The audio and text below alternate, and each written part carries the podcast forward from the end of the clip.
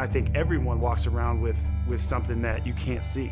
We all go through it. I don't care who you are. I don't care who you are, man. The best thing that I did was to come out and say, hey, look, I need, I need some help.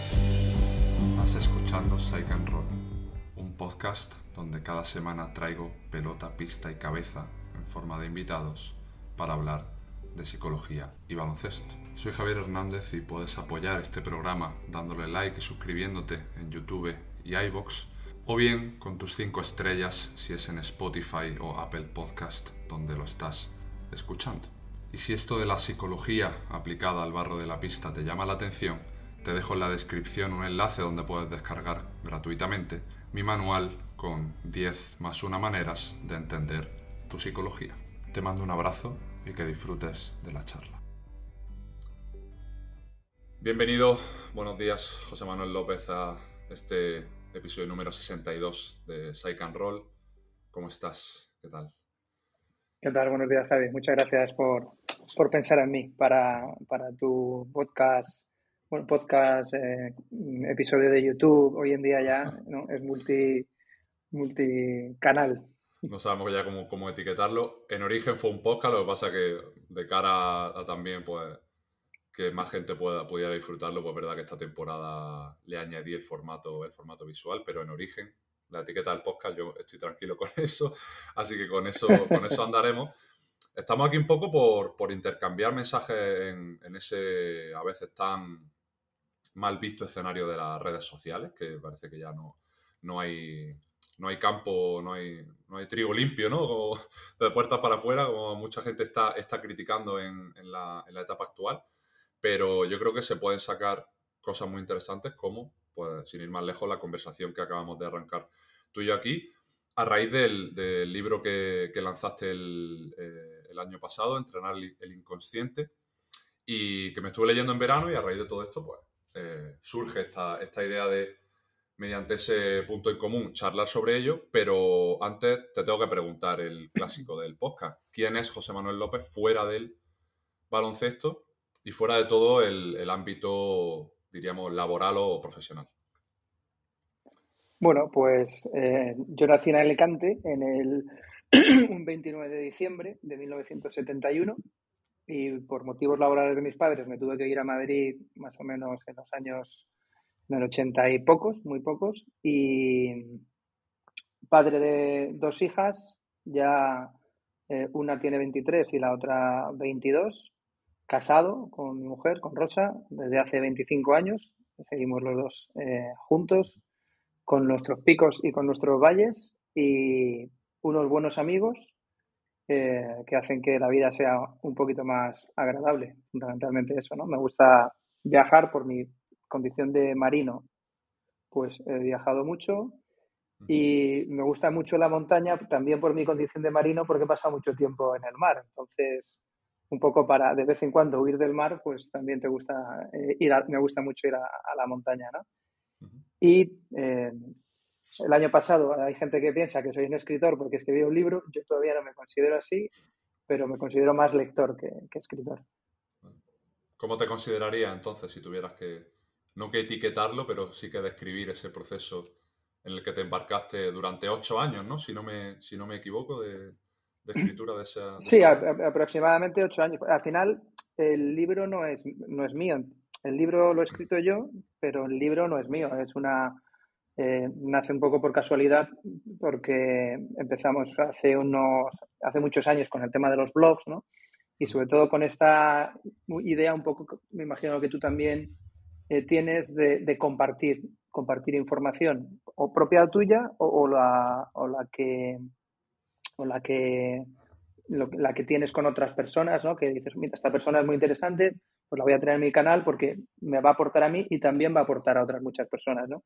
Esa idea de compartir con el blog, que luego de repente un día, oye, mira, estos son un montón de, de, publicaciones, ¿por qué no escribimos un libro? Me dijo un, un íntimo amigo mío.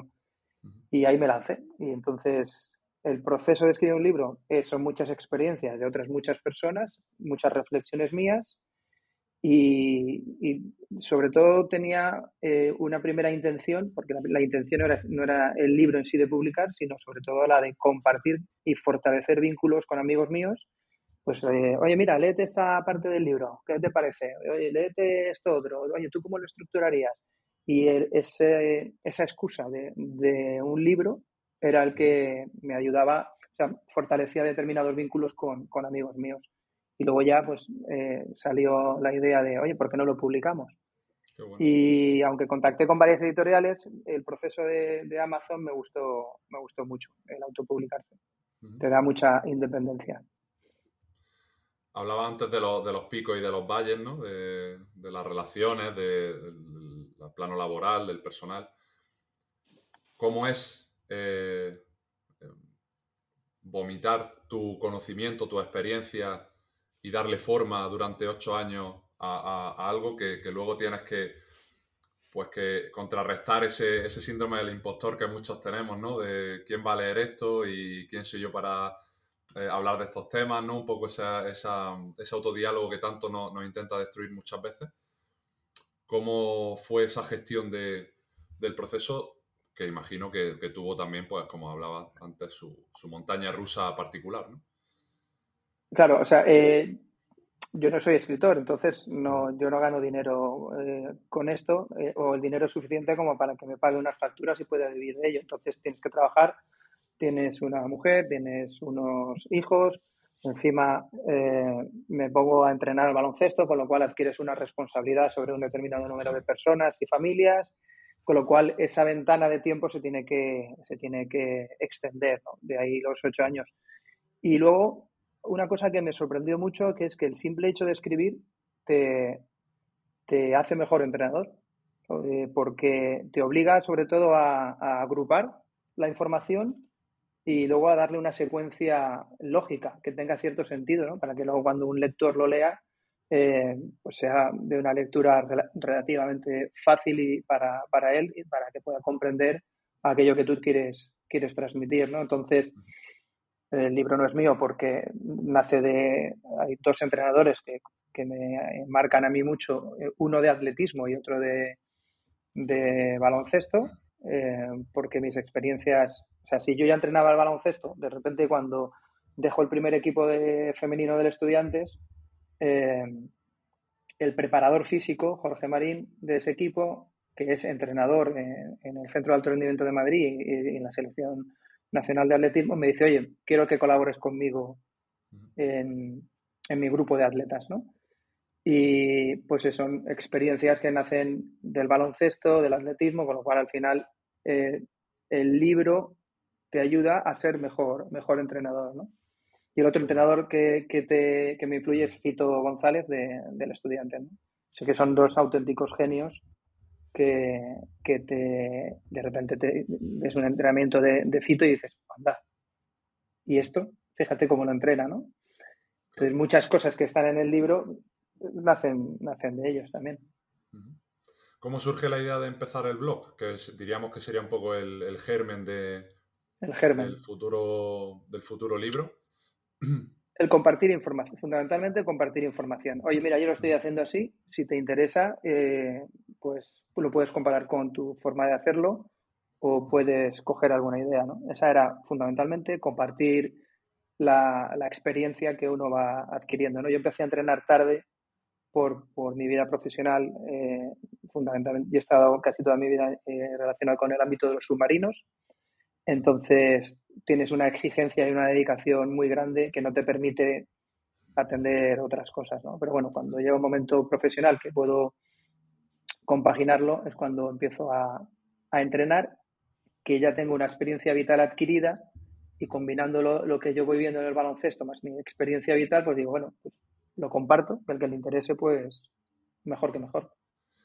Lo que más me ha gustado de lo que, de lo que has dicho, y es algo con lo que estoy muy de acuerdo, no solo porque lo vivo en mis propias carnes, sino porque, bueno, es un poco una idea, un ideal con el que intento, que intento potenciar o con el que intento convivir, es que muchas veces todos estos procesos ya van a servir independientemente de que pues, llegue a un gran número de, oyentes, de lectores, de, eh, de, gente que nos pueda seguir, porque ya me está sirviendo a mí de manera genuina el compartir ese, esa información en, un primer, en una primera instancia y luego todo el proceso que tú hablabas de la escritura, de a nivel de estructurar información, de yo contrarrestar a lo mejor, porque no, sé si te, si te, pasó, ahora es una pregunta que me surge de manera, de manera genuina, de que a lo mejor en el año número 7 veías cosas que habías escrito en el año número 2 y decías, hostia, a lo mejor no, no opino lo mismo o lo veo con unos ojos de, pues de una madurez que, que había adquirido durante esos cinco años, ¿no? Y me parece que la escritura también te ayuda mucho a, a cambiar de opinión, a exponerte, a contradecirte, que me parece algo súper sano.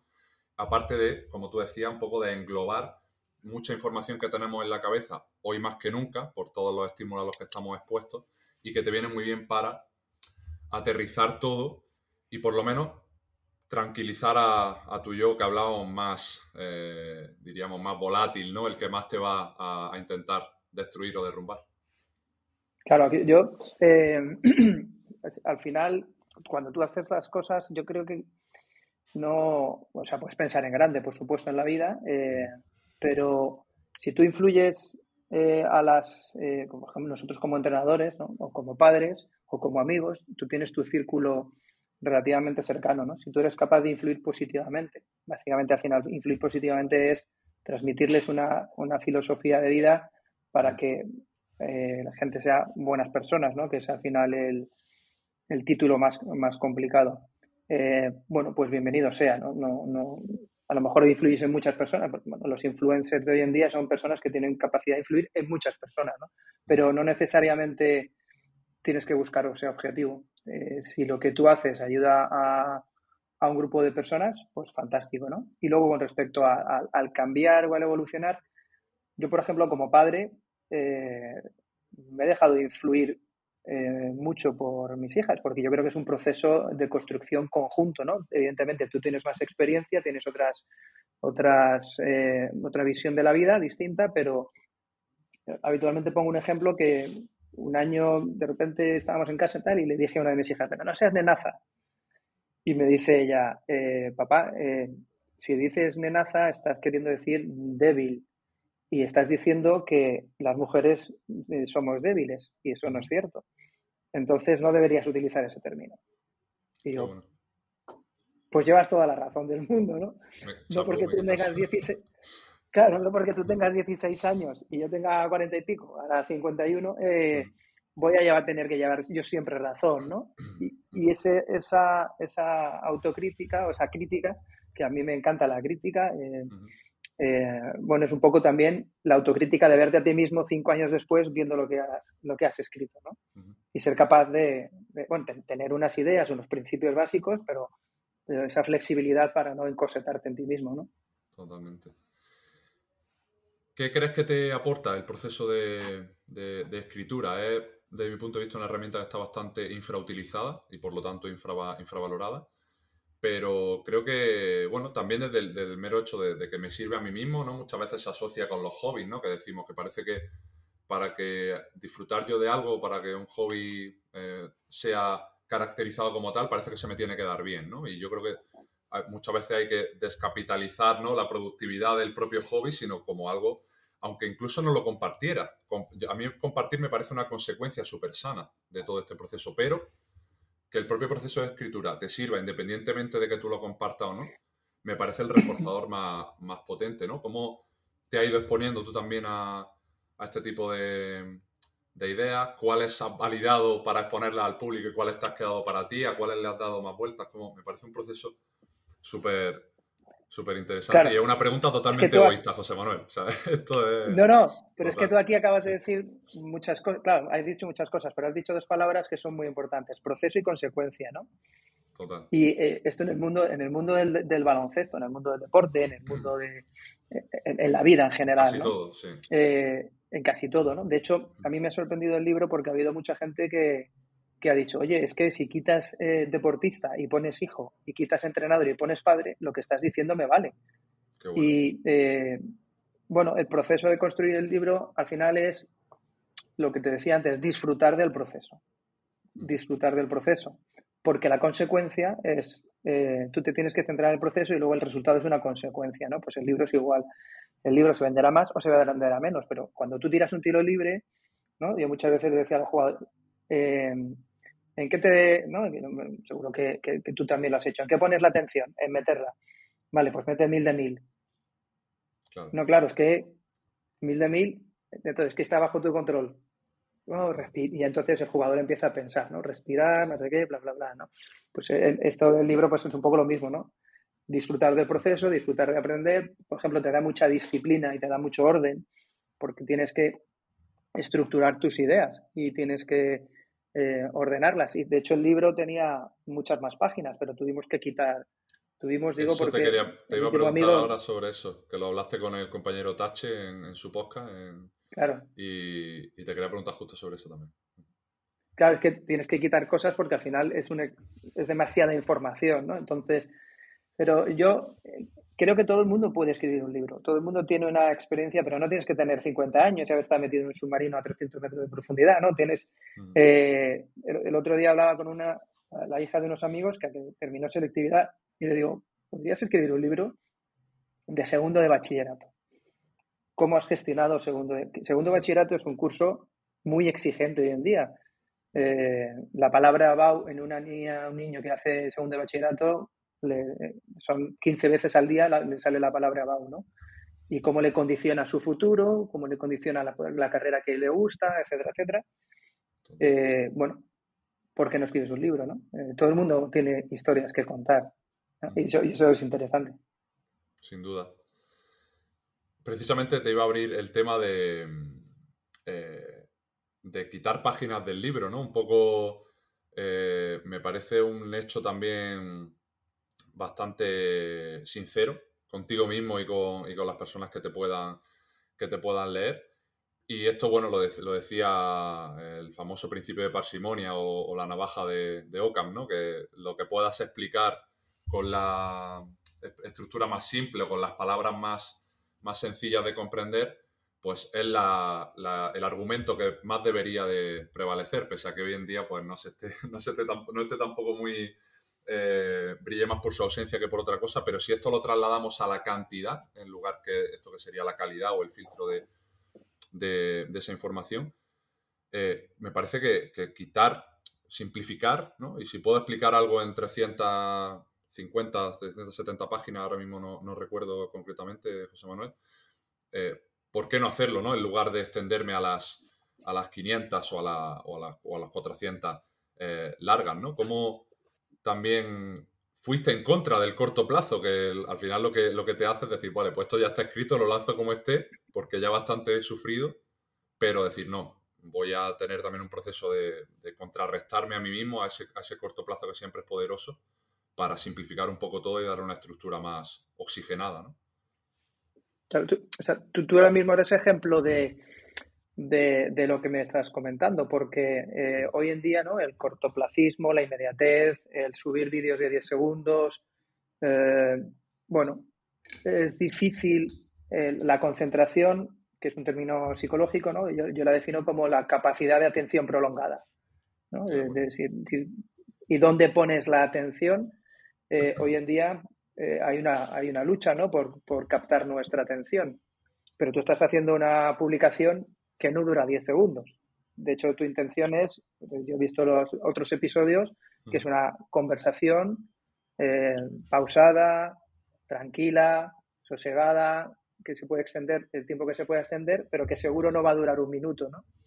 Entonces, eso por un lado, ¿no? Que yo cada vez tiendo, pienso más que, también hay que hacer este tipo de,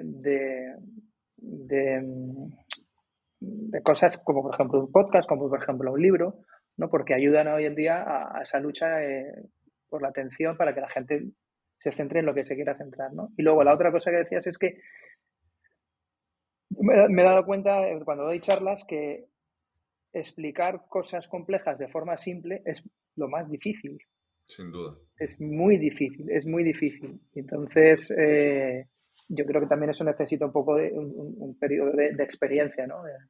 A mí me, a mí me sorprende y me, me, resulta súper interesante gente que es joven, gente con me una de mis hijas, una de mis hijas está estudiando ahora para la carrera del cuerpo diplomático, que es una posición muy complicada, y me dice, no, es que hay, no sé qué, en qué país hay un, un, ministro que tiene, eh, no sé si era Francia, que con 34 años. Dice, joder, que un tío, o sea, yo sería incapaz de, de poder expresarme como me expreso ahora cuando tenía 34 años, ¿no? Entonces, Pusiste el ejemplo, eh, creo, en el podcast de Tache del, segundo entrenador, bueno, uno de los entrenadores ayudantes del, del Bayern, de, Pablo Lasso. Eh, Por ejemplo, también. 26, 27 años, ¿no? Creo que lo, comentaste y. sí, yo, me quito el sombrero, ¿no? Eh, total. Sí, sí, yo sería incapaz, ¿no? Y yo creo que esa gente, pues son, gente muy talentosa, ¿no? Y son gente que son capaces de explicar lo complejo de forma simple, etcétera, etcétera. ¿no? Los demás, los mortales como... Y no es modestia, ¿eh? ni, ni humildad, ni nada, es, realidad. O sea, hay que ser... ¿no? De San Agustín decía, conócete, acéptate, supérate, ¿no? Y el primer paso es conocerte.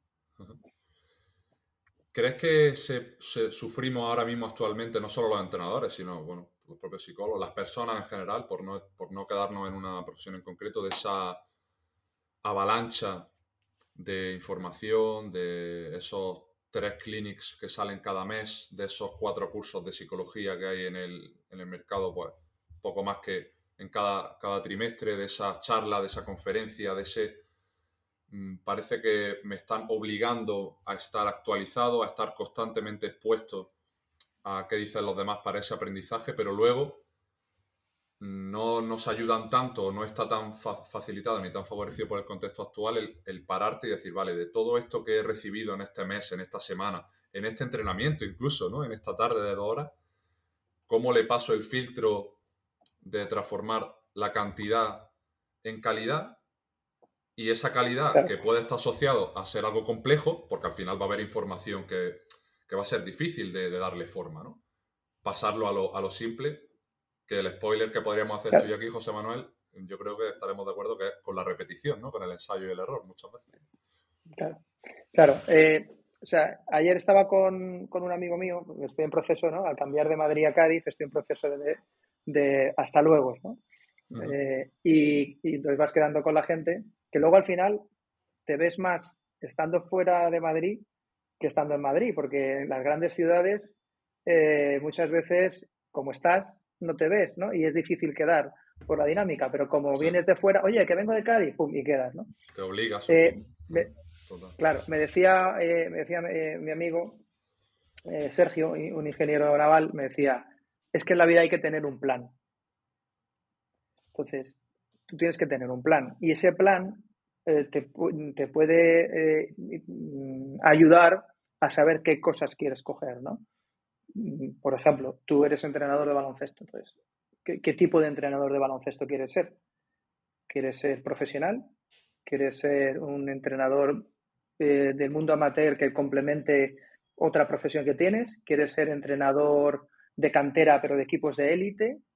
Eh, Juventud, Unicaja, Estudiantes, Real Madrid, eh, que hoy en día, por la sociedad en la que vivimos, no, no son, en general no son profesionales eh, en el sentido de remuneración económica, ¿no? Entonces, en función de lo que tú quieras, tú tienes que tener un plan. Y en función de ese plan, tienes que eh, buscar aquella información que te haga mejor en ese, en ese rol de entrenador, o en ese rol de padre, o en ese rol de, profesional, ¿no? Eso es importante.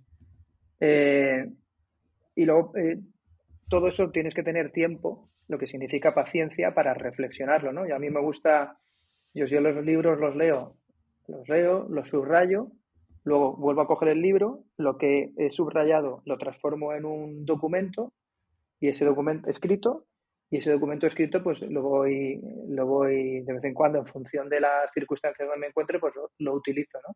y entonces de esa manera eh, te va llevando a, a, incorporar determinadas formas de, de pensar o de, de actuar eh, en tu día a día ¿no? Eh, no de forma inconsciente, pero, pero sí forman parte de ti mismo, ¿no? O, lees algún libro en el que tú percibes o le, escuchas una charla en el que de repente te hace consciente de algo que tú haces bien que no eras consciente, ¿no? Entonces, bueno, ese es un poco, eh, un poco la idea, ¿no? De tener un plan. Un poco el, proceso y también Eh, hay un término, un concepto que me gusta bastante, José Manuel, que no sé si lo, habrá escuchado, que se llama vía negativa, ¿no? que básicamente lo que viene a decir es que muchas veces lo relacionan mucho con, la, con el concepto de la felicidad. ¿no? Muchas veces dicen que la felicidad viene más por aquello que eliminas de la ecuación y que por lo tanto no te va a hacer sufrir. Esto se, el, el concepto quizá o el paraguas que mejor lo aclararía sería la cuestión del dinero, que el dinero no da la felicidad porque te dé acceso a ese coche con el que tanto sueña o a esa casa que tiene tu vecino y que es mejor que la tuya, porque eso al final siempre dicen que va a haber un pez más grande, ¿no? Siempre va a haber una comparación con la que mueras, porque siempre va a haber alguien por delante tuya en esos aspectos, sino que el dinero te da la, fel la felicidad a través de vía negativa, que es retirando preocupaciones porque no, por la factura, por si se tiene un accidente o alguien, algún ser querido necesita ayuda o por pagarle la universidad o el colegio a, a tu hija, ¿no? En el, me, me, he ido a ejemplos Sí. más, más, eh, lejanos, teniéndote aquí delante. Y, y creo que muchas veces con la información hay que tirar un poco de ese filtro vía negativa, de sustraer un poco, volviendo al ejemplo del libro, ¿no? De quitar páginas para mejorar el concepto, para mejorar la transmisión de la información. Y creo que eso a nivel psicológico también eh, ayuda muchísimo, el cómo yo retiro como también eso se ve mucho en lo verbal, ser capaz de decir que no. La asertividad, ¿no? que está tan en boca de todos, también es vía negativa. Yo digo que no a un proyecto porque sé que, por mucho que quiera, sé que no tengo el tiempo ni la energía para dedicárselo, por lo tanto, aunque yo, aunque mi corazón quiera, mi cabeza me va a decir que no. Le digo que no a esa relación que aunque la quiera sé que me está haciendo daño, le digo que no a ese jugador que aunque sepa que mete 25 puntos de media, sé que lo tengo que dejar en el banquillo porque su comportamiento en el día a día no está siendo el mejor para el equipo. Es decir, me salen ahora muchísimos ejemplos y creo que la vía negativa es algo bastante transferible a lo que, a lo que estamos comentando. Sí, yo, eh, eh, yo tengo 11 principios escritos en la vida ¿Vale? y, y uno de ellos es que es, es bueno eh, ir ligero de equipaje. Sin ¿no? Que sería un poco también esta, esta idea, ¿no? El, el, dejar muchas cosas, muchas cosas de lado, ¿no? Yo tengo una anécdota con, con un atleta que se llama Gerard Descárrega, que es ciego. Eh, no era ciego de nacimiento, sino que se quedó ciego. Gerard es doble campeón olímpico en 400, corre con, con un guía.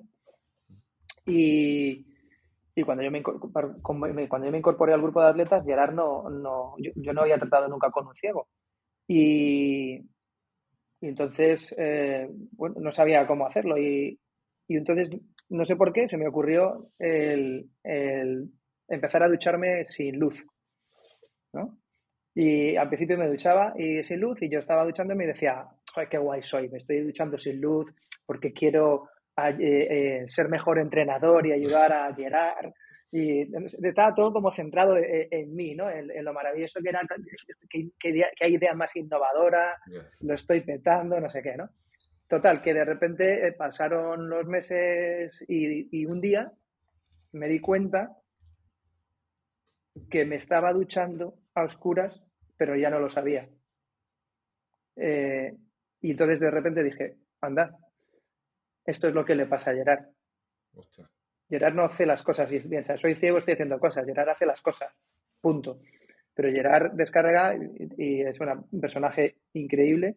Eh, cuando terminó los Juegos de Río en el 2016 eh, y quedó campeón paralímpico, era, en aquel momento era campeón del mundo, campeón de Europa, campeón paralímpico. eh, le faltaba el, el récord del mundo, ¿no? Pues eh, se fue a, a Nueva Zelanda un mes vía eh, Pekín, solo reservó la primera noche de hotel y el resto del viaje lo hizo en autostop. Ciego total, ¿no? Y eh, yo, bueno, de- es un poco por contar la historia de Gerard, ¿no? Eh, en lo que era referente a la pregunta de que a veces necesitamos menos cosas, yo, además de aprender a tratar a, a Gerard, me di cuenta de que hay muchas cosas que no necesitamos en la vida, como por ejemplo la luz al ducharte, porque siempre haces lo mismo y está todo en el mismo sitio, ¿no? Entonces, bueno, es una, una experiencia que aprendí, ¿no? De, de mi Una trato bonita- con, con Gerard Buscador. reflexión, sin duda. Eh, me quiero ir a la anécdota con tu hija, que acabas de que has comentado lo de, lo de Nenaza, ¿no? Sí, Porque mm, me surge a mí un tema con otra cosa de las que te leí, que era eh, los objetivos temporales públicos, ¿no? En el, en el, libro, que tú pones en concreto en la meta del vientre plano, ¿no? Que es un poco así, a modo, a modo coña. Ahí, ahí, está, ¿no? Ahí, es un objetivo que ya diríamos que casi ni es temporal, ¿no? Que, que quizás transversal a toda, a toda la vida. Eh, pero fuera, fuera de la coña, creo que se habla mucho de los objetivos eh, de, que expone el jugador hacia el entrenador o delante de todo el equipo. Ahora mm, quizás haríamos un traslado más al deporte, al deporte formativo, ¿no? De, que por cierto, el, tema de los objetivos públicos es un principio de, eh, influencia que, generó Robert Cialdini, pues, que es uno de los, psicólogos sociales más, más famosos de, y que, bueno, que más han investigado sobre los principios de persuasión y correlaciona muchísimo con el hecho de que yo me comprometa a hacer algo en el primer momento en el que lo hago público con familia, amigos, compañeros de equipo, etc. Pero quitando esa parte más de la evidencia que, obviamente pues mi responsabilidad como presentador y como psicólogo pues también aportarla de vez en cuando. Eh, creo que muchas veces se hace el traslado únicamente en una dirección, es decir, ¿qué puede comprometerse el jugador hacia el equipo y hacia mí como entrenador, pero que luego el entrenador no tiene esa capacidad como tú como padre de decir, mm, hostia, pues no lo había visto de esta manera, quizá tengo que también trasladar ese objetivo, no solo de lo que puede hacer mi hija hacia mí o mi jugador hacia mí, sino de qué puedo hacer yo por estos jugadores. Y creo que hay pocos objetivos públicos del entrenador a, los jugadores, de sentarse y decir, pues mira, mi, mi, objetivo, no como equipo, porque esos son colectivos. Muchas veces mm, se desdibuja el objetivo del entrenador como un objetivo colectivo, pero el entrenador siempre tiene objetivos individuales. Y creo que se usa poco a, los jugadores en, este tipo de comunicación pública de, mira, yo quiero mejorar mm, mi manera de, si veo que has hecho una muy buena jugada, pues de decirte, oye, eh, Javi, qué bien has hecho este, esta penetración con la izquierda que llevamos tres meses trabajando. Porque a lo mejor es algo que yo sé que hago menos de lo que me gustaría. Y a veces los jugadores no lo saben porque los infravaloramos por su edad, por sus intereses o, por un poco esa percepción que tú decías, ¿no? De, contando la anécdota de Gerard, de, del ego, ¿no? De decir, lo estoy, mira cómo me estoy duchando con la luz apagada, tal. Claro. Y cuando te leí eso dije, tío, eh, no, no, veo esto en, lo, en el contexto deportivo de, que sea de doble dirección, el tema de los objetivos públicos. Claro, yo, por ejemplo, cuando eh, eh, profesionalmente, cuando viene gente a trabajar, que yo soy responsable ¿no? del área y tal, normalmente siempre eh, hay la tendencia de que el, el, que se incorpora al puesto de trabajo y el jefe le va a entrevistar, pues el jefe le, pregunta, hace preguntas de dónde eres, de no sé qué, etcétera, etcétera. Pero a mí siempre me gusta contarle quién soy yo, porque me parece injusto que la información solo fluya del subordinado al superior. No, no, eh, el subordinado, el jefe tiene que conocer al subordinado y el subordinado tiene que conocer al, al, al superior o al jefe, no, hablo de, a nivel personal, sino jerárquico, ¿no? Eh, porque al final formas parte de, un equipo. Por, ejemplo, yo que me voy a vivir a Cádiz, nos hemos comprado una casa, como te comentaba antes de empezar la charla, y ese objetivo, esa casa que es de 1800 y pico, que la vamos a reformar, ese es un objetivo del equipo entre mi mujer y yo. Porque muchas veces eh, eh, la, relación matrimonial la piensas como yo apoyo a mi mujer, mi mujer me apoya a mí, fenomenal. O yo apoyo a mi hija, mi hija me apoya a mí, pero ¿y dónde está ese, ese objetivo colectivo? ¿no? Y con respecto a lo que has dicho del entrenador, hay una, un aspecto relevante como entrenadores que es el de la vulnerabilidad. El hacerte vulnerable. Claro, esto no es fácil. No es fácil porque tiene que haber cierto, a nivel élite, los entrenadores tienen que tener cierto prestigio respecto a los jugadores porque hay mucho, mucho macho alfa, ¿no? En, a nivel eh, arriba, arriba del todo, hay muchos egos, eh, hay, muchas, hay muchos intereses. A mí el concepto de la vulnerabilidad me parece muy interesante porque si tienes capacidad autocrítica, es decir, si tienes humildad, que es algo que me parece muy importante para un jugador, un entrenador, eh, esa autocrítica, esa retroalimentación que te van a dar, te va a hacer mejor entrenador. Eh, si em, por el contrario esa retroalimentación tú no la compartes, probablemente solidifiques o, fortalezcas aquellos pensamientos que tú tienes. Un ejemplo muy claro, en atletismo, eh, un deportista cuando empieza a competir, cuando viene al centro de alto rendimiento, pues tiene eh, la Blume al lado, la pista al lado donde estudia, la pista al lado donde estudia. Entonces, sus, es normal que sus marcas mejoren, ¿no? Pero llega un momento en el que la marca como que se estabiliza, ¿no? Y, en ese, y, para mejorar la marca necesitas mucho más tiempo. Y es el momento en el que habitualmente hay eh, atletas en los que dicen, oye, está fallando el entrenador, ¿no? Entonces, por ejemplo, ahí nosotros eh, eh, somos muy vulnerables y transparentes. Mira, esta es la metodología, esto es cómo se hace, esto se hace así, tardarás más. E, esa vulnerabilidad que desde el punto de vista nuestro del entrenador nos va a hacer mejor, eh, la puedes hacer si tienes cierto nivel de, experiencia como, como, persona y como, como entrenador, ¿no? Porque si no, te pueden, te pueden comer, ¿no? Porque al final, cuando hablas del equipo, ¿no? Yo hablaba de, un matrimonio como equipo, tiene que haber una eh, alineación de los objetivos individuales con los objetivos, con el objetivo eh, colectivo, ¿no? Y si las personas son generosas eh, y ponen al servicio del equipo, del objetivo colectivo, su talento, pues probablemente ¿no? se genere ese círculo virtuoso que hace que, que sé, por ejemplo, yo soy, estoy en el estudiantes, que el estudiantes este año pues ascienda a CB. Si el equipo asciende a CB gracias a que todo el mundo pone su talento individual al servicio del colectivo, pues la consecuencia probablemente sea pues que los jugadores tengan mejores contratos profesionales.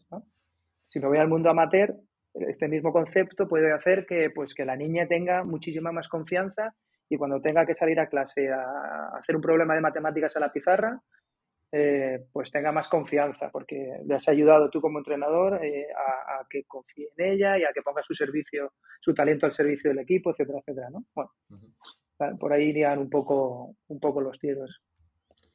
Tiene una pregunta muy buena relacionada con esa vulnerabilidad que dice, ¿has preguntado alguna vez a un jugador las características que le gustaría que tuviera su entrenador? Y esa vulnerabilidad está muy relacionada con el exponerse a esa crítica que tú comentabas antes y a, también a la pura información. No tiene por qué ser una crítica, pero a cosas que no te esperas. Que es un poco lo, que solemos, lo que solemos mencionar. Claro, es que un entrenador, para mí al final, el entrenador, la, directiva de un club. Eh, tú tienes que tener claro que estás al servicio de alguien. O sea, tú estás para mejorar al, deportista. Mm.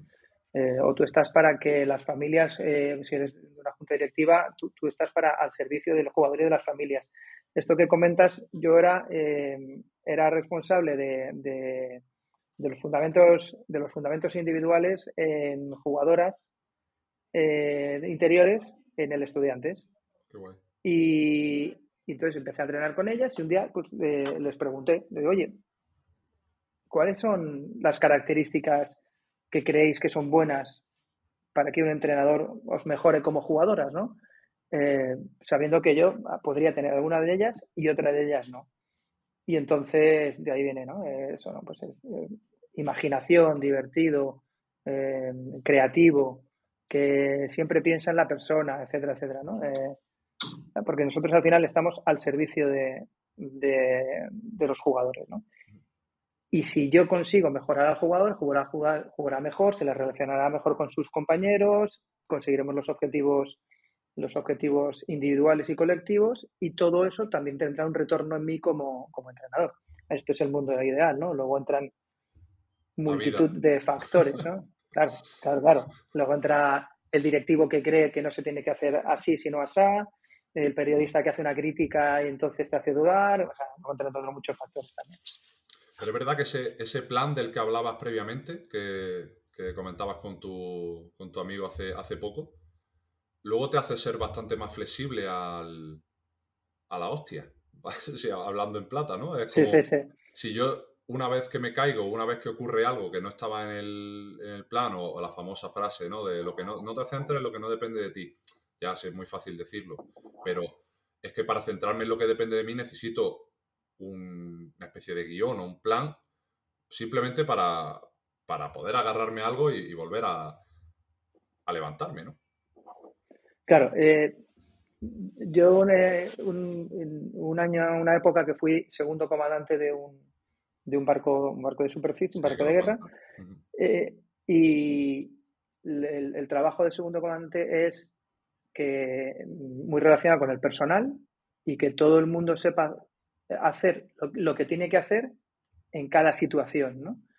Eh, te vas, pues te vas a, por ejemplo, una, una, nos fuimos dos meses a una operación de, de lucha contra la inmigración ilegal, etcétera, etcétera. Entonces, cuando tú estás en la mar, además la mar, la mar, es un entorno eh, cambiante, que puede ser muy bonito, ¿no? El típico mar, eh, mar eh, plana, o puede ser de tormentas, hay muchas circunstancias que tú tienes que tener un plan para estar organizado, porque luego ya la vida te, te, va, a, te va a desorganizar, ¿no? O sea, yo les decía a la gente, hay que organizarse para poder desorganizarse y, y, luego, y, eso te lleva a la flexibilidad, ¿no? Que vamos también asociado al tema eh, de, de, aprender algo a través de la repetición, pero una repetición intencionada, ¿no? Saber por qué estás haciendo las cosas, etcétera, etcétera, ¿no? Y, y luego actuar de forma inconsciente en algo que incluso no te has preparado, ¿no?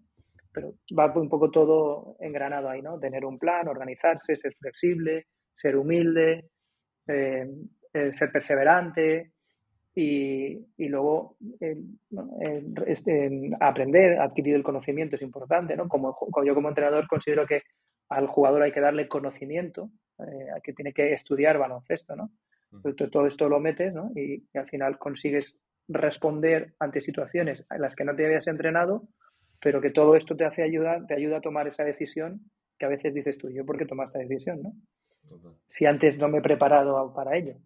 Pero sí, realmente sí te has preparado, claro generalizar comportamientos, generalizar conductas, que es un poco lo que, lo que se intenta también hacer en, el proceso psicológico de trabajar pues no solo la situación concreta que te da más ansiedad o que te bloquea un poco más, sino que eso también te sirva porque las temporadas van a cambiar, te va a entrenar otro tipo de perfil, va a tener otro tipo de compañera y no puedes depender siempre de ir entrenando cada situación de manera individual porque si no, pues no acabaríamos nunca y la vida no deja de golpearnos como tú bien has dicho, José Manuel. Sí quería aquí, eh, me he hecho una especie de hilo conductor, a ver qué tal va saliendo de, todas las cosas de, que he ido sacando del libro. Y eh, volviendo al tema de infravalorar lo escrito, que también es una manera de exponer un objetivo público. En el momento en el que está en un papel o en una pizarra, que ya más o menos imagino que sabrás por dónde voy, puedo también comprometerme conmigo más y con el equipo y con el entrenador. Y me gustó mucho el ejemplo que pusiste con el, a ver si lo digo bien, autoexigenciómetro. Se lo inventé, sí, sí. Creo que el, uso de los registros está bastante infrautilizado y en el momento en el que tú te expones a esa vulnerabilidad, por lo tanto vas a conocer más qué objetivos pueden tener los jugadores para este año, eh, qué, con qué me comprometo yo o qué pongo al servicio, como tú me decías antes de, de ellos, el momento en el que también ellos son capaces de autoevaluarse en ese tipo de objetivos, a ti te puede dar muchísima información, porque a lo mejor hay semanas en las que tú piensas que una jugadora pues no ha ido muy en la línea de lo que tú esperabas en base a un objetivo cualquiera, pero es que a lo mejor ella se piensa que sí. Y de repente te notas, si hacemos la escala básica del 0 al 10, te, notas que una semana se ha puesto un 9. Y eso ya te da pie para, volvemos a lo mismo, exponerme a esa vulnerabilidad de, oye, he visto que te has puesto un 9 aquí, no desde el, pues yo pienso que un 4 lo ha hecho fatal, sino desde el, oye, ¿por qué? ¿No? Porque precisamente ese 9, a lo mejor la, exposición que te da ella de esa nota, te da mucha información interesante con la que luego tú moldear el próximo ejercicio que hagas con ella sobre esa, sobre esa faceta en concreto o, o la manera incluso de comunicar, que ahí se gana mucho, ¿no? En cómo los demás se perciben y cómo yo los percibo, el intentar, yo hablo mucho del diccionario común, que y yo aquí, José Manuel, podemos entrar en Wikipedia ver la definición de esfuerzo o de motivación.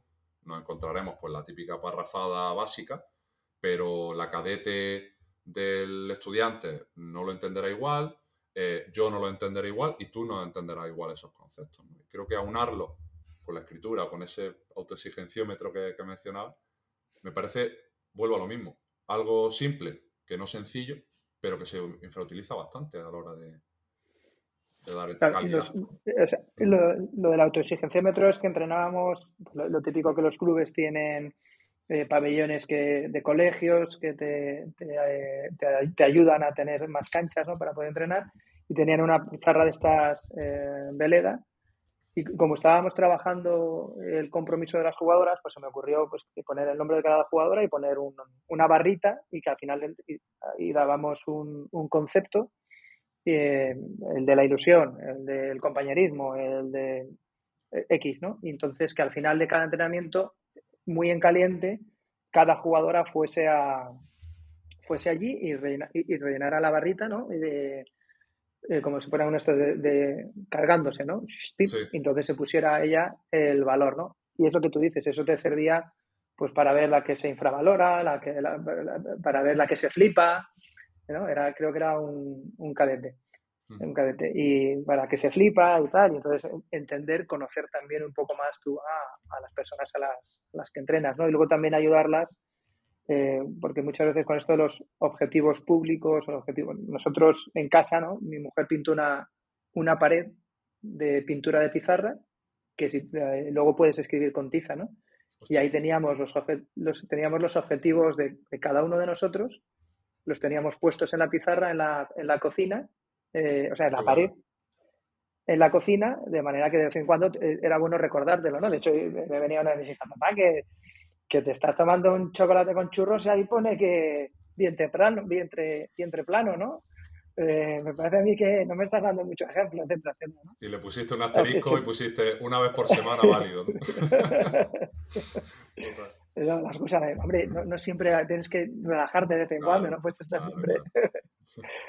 Eh, o te sirve para jugadoras que ves que son más... Eh, a, veces los entrenadores entramos en la rutina esta de entrenar, entrenar, entrenar, pero tienes que ayudar al, jugador a, que él perciba, o sea, primero tienes que ayudarle a que se autoexija, que se autoentrene también, eso, o sea, no primero, pero tienes que ayudarle a que sea capaz de no tener a un adulto detrás para que se autoexija, ¿no? Es la típica situación donde la intensidad del entrenamiento sube porque el entrenador eleva el tono de voz idealmente no tendría que ser así, tendría que ser el propio entrenador, ¿no? Y a veces darle determinados objetivos concretos ayuda al, deportista a, centrarse un poquito. Por ejemplo, eh, jugadoras en las que tienes que dar tres pases que no sin perder el pase, tienes que pasarte el, balón entre las piernas pues cinco veces en el entrenamiento. Luego tienes que pasarte cinco veces el balón entre las piernas, pero que sea útil en el juego, no porque te has pasado el balón entre las piernas sino que estés haciendo un desborde o, lo que sea. Entonces, bueno, todo esto del autoexigencímetro también iba por ahí, ¿no? Para conocer a las jugadoras, para ayudarles a dar objetivos concretos.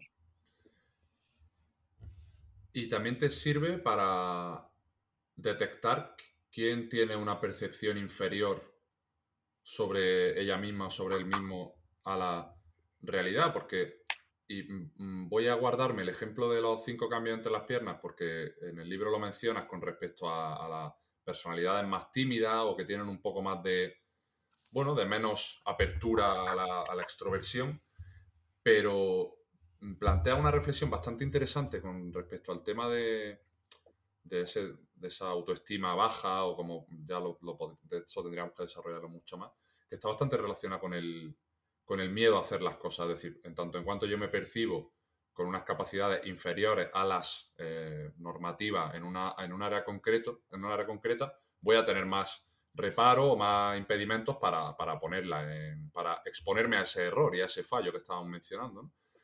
Pero, José Manuel, aquí hiciste una pregunta que a mí me, en concreto me, llamó mucho la atención, que la pregunta que me hago yo a partir de eso es si vomitamos nuestros miedos en los demás, ¿no? Porque tú dices que reflexionar hay que reflexionar sobre quién verdaderamente tiene miedo. Si el jugador sobre la acción, si es sobre el posible feedback del entrenador, si es sobre que las compañeras le vean fallar, si es sobre que mi padre está en la grada y no quiero que me vea equivocarme, si es sobre mí misma. Y creo que se habla mucho de el miedo al fallo, pero poco de, oye, mm, ¿por qué está la jugadora generando este tipo de, patrones de evitación, de, lo que sea, porque a lo mejor la respuesta nos puede, todo lo que dicen, ¿no? De lo que veas te sorprenderá, ¿no? Pues quizá hay ciertas respuestas que nos pueden sorprender sobre esos patrones del miedo que son bastante más profundos de lo que a veces nos da en un tweet o en, un vídeo de 10 segundos, como tú mencionabas antes. Es, eh, eh, densa reflexión la que has hecho ahora mismo, claro. decía Greg Popovich ¿no? que el, baloncesto es un deporte de errores y, que gana al final el que menos errores comete. Em, y todo esto está relacionado con el riesgo, está relacionado con la valentía, está relacionado en cómo el, el entrenador permite que, conviva el, riesgo en su entrenamiento. Eh, yo recuerdo eh, entrenando el junior A del estudiantes que le, masculino que les decíamos, bueno, tienes, puede ser, eh, ¿cómo era? Era cagón o era... Las cuatro fases. Cobarde, conservador, valiente y temerario. Son las cuatro fases que menciona en el libro. Entonces, claro, tú, tú, puedes elegir un poco ahí, ¿no? los dos extremos son menos, los menos, eh, aunque a veces puedes ser un poco eh, temerario, pero habitualmente los eliminando los dos extremos, ¿no? Y en función de la, de la situación. Pero yo creo que sobre todo tiene que ver con, con todo este tema del de, el error, el fallo, eh, la valentía, el riesgo, tiene que, que, ver mucho cómo es el, cómo es el entrenador. Esa es mi, opinión particular, ¿no? Cómo tú permites eh, que el jugador juegue a lo que él cree que tiene que jugar, en lugar de que el jugador juegue a lo que tú crees que tiene que jugar, ¿no? Entonces, porque al final el que juega es el jugador. Y eso sí que es un absoluto, ¿no? Eso es un inmutable. El entrenador no juega. El entrenador nunca va, nunca va a jugar, ¿no? Eh, el que juega es el jugador. Y tú tienes que dejar que, el jugador tome decisiones, que el jugador asuma riesgos y que todo el equipo entienda que un compañero está asumiendo unos riesgos y que todos vamos a asumir las consecuencias de ese riesgo. Ejemplo muy concreto, salto a robar la línea de pase. ¿no? Eh, es un ejemplo en el que hay una decisión individual de riesgo de valentía pero que todo el equipo tiene que entender que está pasando eso y que todo el mundo es con todo el mundo es responsable de las consecuencias de esa acción, ¿no? Y yo creo que el entrenador es el, el que tiene que hacerles entender a los jugadores esta, este entorno y eh, desde mi punto de vista o mi filosofía es eh, que los jugadores deben tomar los riesgos y que tú como entrenador tienes que permitir que, haya errores asociados a esos riesgos si luego hay eh, un aprendizaje, evidentemente. ¿Crees que la reacción a esos posibles riesgos por parte del entrenador, vía gritos, lenguaje corporal, beligerante, desmesurado, muchas veces habla más de ese, de ese vomitar los miedos propios en lugar de intentar ser constructivo, muchas veces habla más de la propia habitación de mi propio malestar por estar viendo que una jugadora está tomando un riesgo y que me está poniendo en el corto plazo mm, nervioso, intranquilo, porque sé que a lo mejor se tiene una consecuencia alta de, un error o de, o de un fallo. Es, que volvemos al corto plazo, volvemos a lo mismo, ¿no? a, la, atención de hoy en día, al cortoplacismo, y volvemos a tú, tú para qué estás ahí como entrenador. ¿Qué quieres? ¿Ganar ese partido? ¿O quieres que, es importante ganar el partido. Yo no estoy diciendo que el partido no sea importante ganarlo. Pero tú qué quieres? ¿Ganar el partido a toda costa? Eh, ¿Que las jugadoras jueguen como tú quieres que jueguen? ¿O tú quieres estar al servicio de tus jugadoras y utilizar el baloncesto para que mejoren técnicamente, tácticamente, para que eh, que las experiencias vitales que hay alrededor de un partido les eh, nutran como, como personas? y entonces construyas de forma integral y seas un elemento más en el desarrollo de, ese chico de 15 años, esa chica, esa chica de 15 años. Entonces, eh, creo que el, riesgo, la valentía también va mucho por cómo, cómo es el entrenador y también cómo son las directivas de los clubes, ¿no? Que, está muy bonito poner en la pared eh, todos estos eslóganes, pero de, luego del dicho al hecho hay un trecho. Ser coherente en la vida hoy en día es complicado. Y, estamos de acuerdo que todos los clubes, eh, si yo, si me escucharan ahora, ah, sí, por supuesto, por supuesto.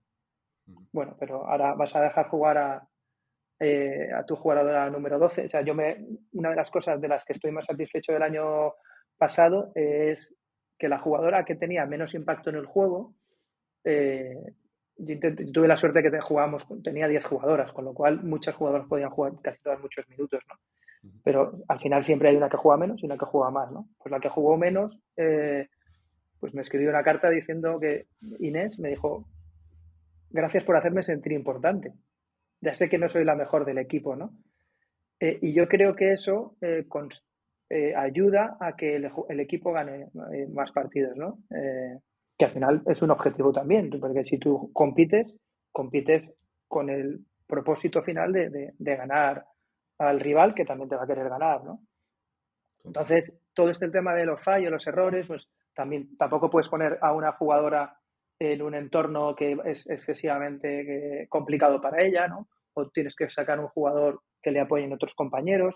O sea, hay muchas herramientas que puede el entrenador utilizar para eh, compaginar, el, construir jugadores, construir personas, ganar partidos, etcétera, etcétera sobre todo desde lo que mencionabas de eh, cómo yo me, volvemos a la vulnerabilidad, ¿no? Como yo sé que también estas acciones, aunque yo no pueda tener impacto directo en pista desde el primer momento en el que no pueda coger un balón y empezar a eh, mandar esas directrices, sería injusto que no me las autoimpusiera yo a mí mismo. Tienen una frase fantástica eh, en el libro que dice, el aprendizaje es una combinación de la libertad de elegir, de hacerse responsable de la decisión, de su resultado y de las consecuencias no sería lógico pretender que nosotros decidiéramos, como entrenadores, dar órdenes constantes durante el juego y que fuera el jugador quien asumiera todas las consecuencias.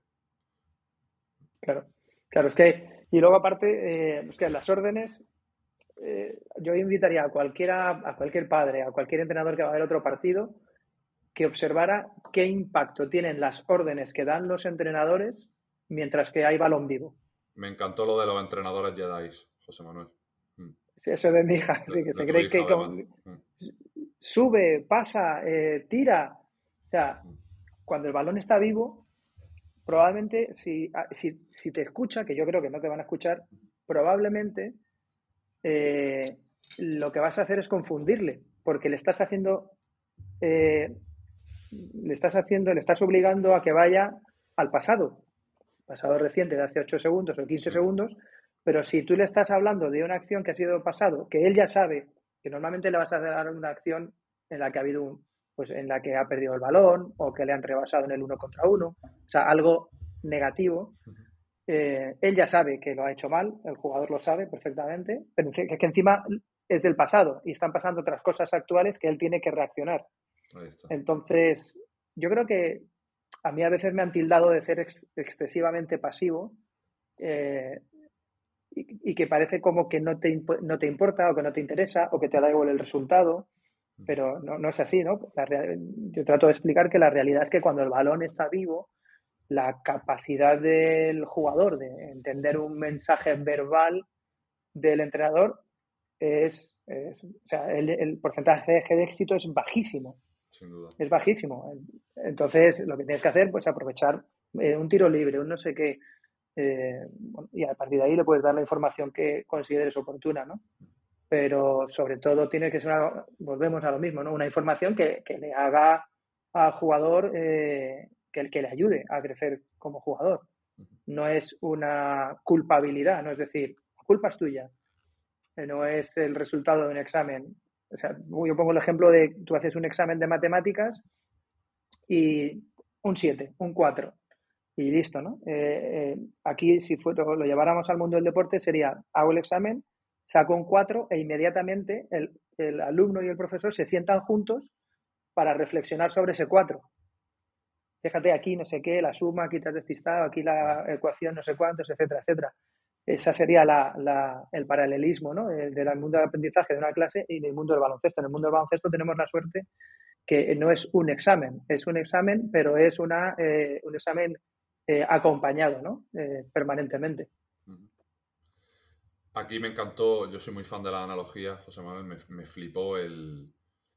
Eh, bueno, poner parte en la analogía que voy a comentar, surge el ejemplo de, un jugador alevín que, que, tú mencionabas, ¿no? Que os disteis cuenta en vuestros entrenamientos que, que, bueno, que empezó a tomar decisiones o empezó a hacer jugadas que no le habíais enseñado un poco por, por exploración, ¿no? Y yo aquí siempre me surge la pregunta de si conforme pasan los años y nos volvemos, y la vida adulta nos golpea, como hemos estado hablando antes, que vamos perdiendo curiosidad conforme crecemos, ¿no? Y muchas veces ese miedo que hablamos a la exploración se lo transmitimos a los jugadores y me quedo aquí con lo que dices de, de eyes on, hands off, que sería un poco los ojos puestos pero las manos quietas por ahora, hasta que no veamos que podemos aportar ahí y haciendo el traslado con eh, la parte comunicativa, porque sería más desde la actuación, el escuchar para comprender y no para dar una respuesta, que a veces lo podemos trasladar a, nuestra, a nuestro día a día, ¿no? Y concluye justo esa reflexión con, con la frase de, de, Hannah Arendt, de la filósofa, que los que miran finalmente llegarán a conocer lo esencial. Me gustó mucho esta, esta analogía que podríamos concluir en ese... mira, mira más y estate quieto, Un poco. Sí, sí. Eh, es que para mí la, capacidad de observación del entrenador es, o sea, realmente eh, yo los buenos entrenadores que he visto son aquellos que son muy buenos en sus habilidades pasivas. La escucha y la observación. Eh, no tienes por qué estar todo el rato, porque en el fondo si estás todo el rato súper activo, o sea, estoy hablando de, partidos, a lo mejor, y, todo depende, ¿no? Yo, el entrenador mío de, atletismo, eh, Jorge Marín, cuando le haces una pregunta siempre te contesta depende. Y yo siempre me vuelvo loco, ¿no? Muy psicólogo eso, ¿eh? Muy psicólogo eso. depende, ¿pero qué depende? Eh, pero quieres darme una... O sea, ¿qué tengo que hacer para perder eh, peso y ganar masa muscular? Pues depende y tal. No, no hay una receta única, única, ¿no? Pero en general la capacidad de observación y la capacidad de escucha yo creo que, que es muy importante, ¿no? Este chico que ponías el ejemplo que eh, se llama Sergio juega en el Estudiantes, es un, un, talento un talento natural tenía, ¿no? Y, hacía cosas, eh, los stops and goes, que no los habíamos, nos habíamos entrenado y es talento natural, que lo ve en otros jugadores, que lo ve en la tele, que lo ve jugando en la calle, eh, etcétera, etcétera, ¿no? Entonces, bueno, eh, sí, y luego al, jugador hay que darle ese espacio. Yo en segundo de bachillerato, no, en bachillerato, a mis hijas, mi mujer y yo les dijimos, si queréis vais a clase y si no, no.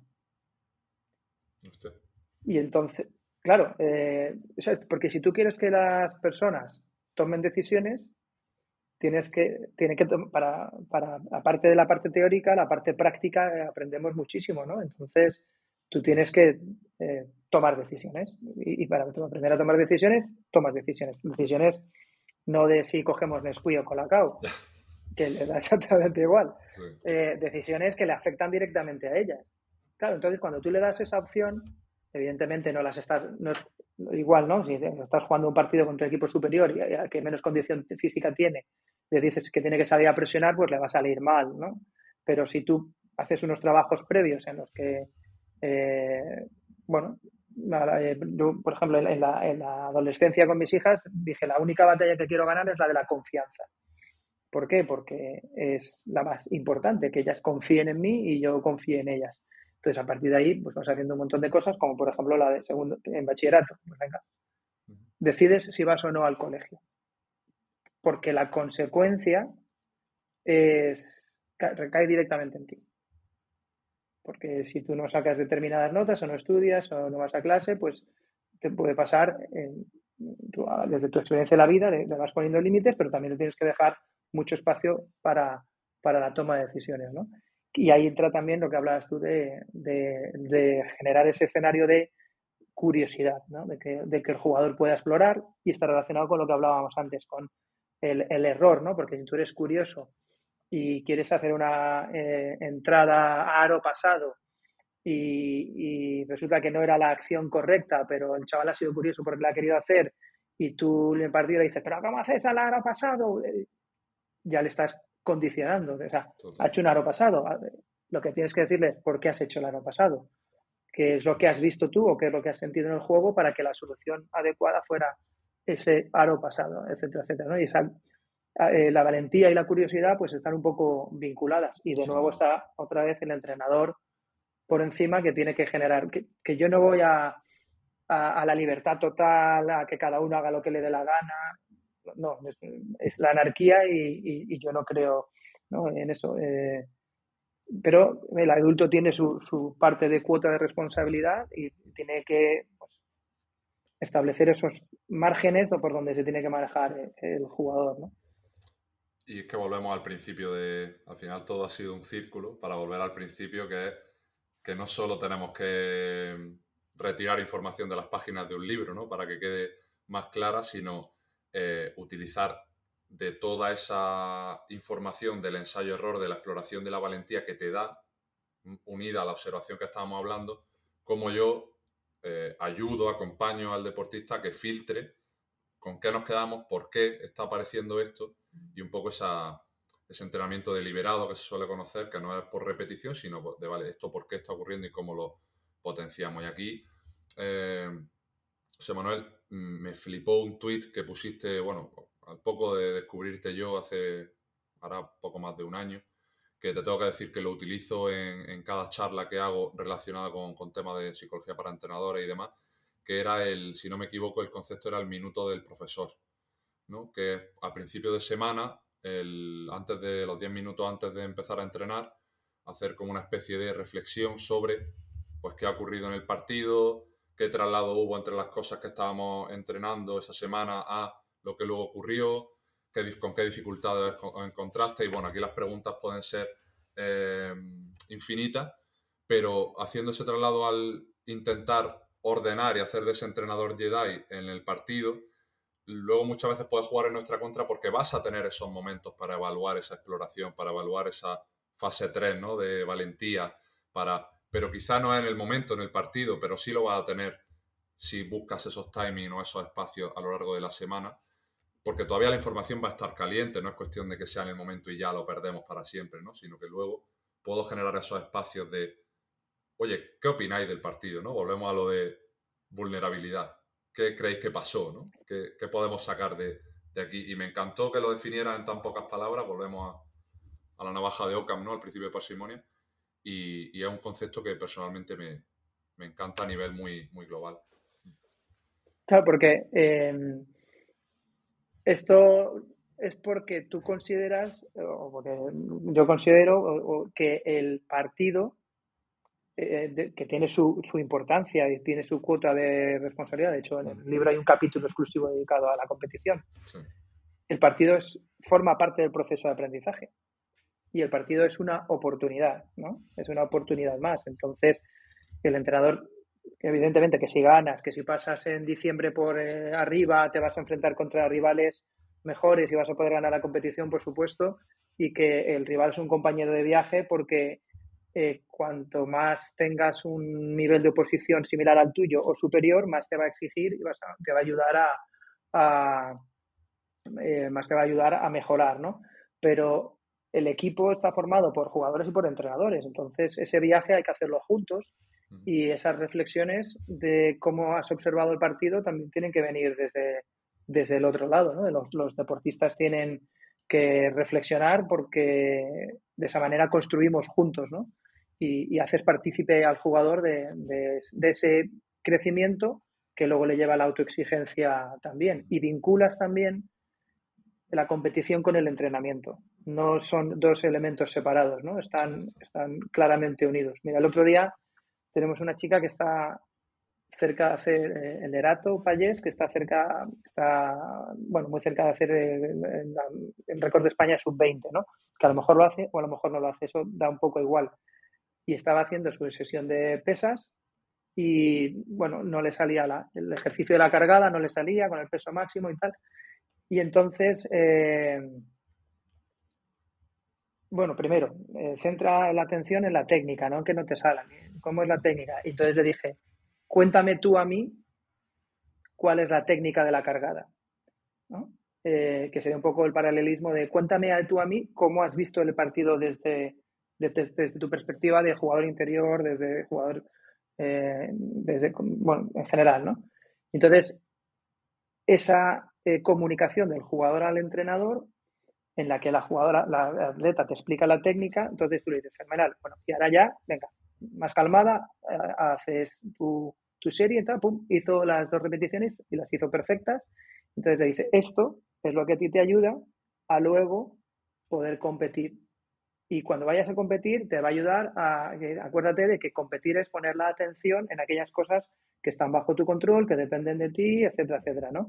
Y que el rival es el compañero de viaje y hay que tener respeto, etcétera, etcétera. Entonces, esa, lo hablábamos antes también con la vulnerabilidad, el permitir que el deportista eh, también aporte al proceso, ¿no? En, en, en, competiciones, en, la élite, pues veíamos a Ginoli, a, a, Manu Ginobili eh, con los Spurs, ¿no? O Tony Parker, que queda súper bonito y queda súper bien que el jugador aporte, pero claro, ahí yo creo que hay un proceso detrás que no es público, donde es cómo se relacionan entrenador y jugadores para que, se, para que pueda pasar eso, ¿no? que es súper bonito. A mí me parece muy interesante. Y lo puede hacer cualquier entrenador en cualquier categoría. Mm. Pero le tienes que dejar que el jugador hable y además le tienes que proporcionar, proporcionar conocimiento que tú como entrenador supuestamente tienes algo más de conocimiento que, que el jugador, ¿no? Y ese, ese conocimiento no es para ti, sino es para dárselo a ellos. Sin duda. Y sobre todo asumiendo que, por, por cerrar un poco con una reflexión transversal de la conversación, que el, el dejar que algo ocurra, la exploración, el ser vulnerable, no es más que un camino ir citando al, poema de Kipling, que tú también lo pones en el, libro, el de un proceso de aprendizaje para tratar a esos dos impostores, ¿no? a la victoria y a la derrota, al éxito y al fracaso, de la misma manera, porque es a lo que vamos a acceder en algo eminentemente positivo, que es el probar, el ensayar, y que eso conlleva que una de esas condiciones necesarias va a ser equivocarse. Y pues yo estoy seguro que también me habré equivocado y mucho en algunas de las cuestiones, José Manuel, pero en otras habré acertado, al igual que tú. Lo que, sí sé y de lo que sí estoy seguro es que he pasado un rato súper agradable con, contigo, que me ha servido también para darle más forma a algunas de las ideas que saqué de tu, de tu fantástico libro de Entrenar el Inconsciente, eh, al que te, sobre el que te vuelvo a dar la enhorabuena y que para mí ha sido un placer pues que hayamos aterrizado alguna de, ellas en esta, en esta charla y te dejo el micrófono más que abierto para que cierres este episodio número 62 de, de Psych and Roll. Nada, eh, darte las gracias a ti porque aparte creo que es una iniciativa es, una iniciativa muy bonita, ¿no? y si ya llevas 62 episodios es porque eres una persona paciente y perseverante ordenada, disciplinada y que seguro que estos, todo este trabajo que haces, pues como hablábamos antes, tiene impacto positivo en, más personas de las que tú a veces puedes pensar. Así que eh, enhorabuena y muchas gracias por, por haber a mí. Never be ashamed of wanting to be a better you. Period.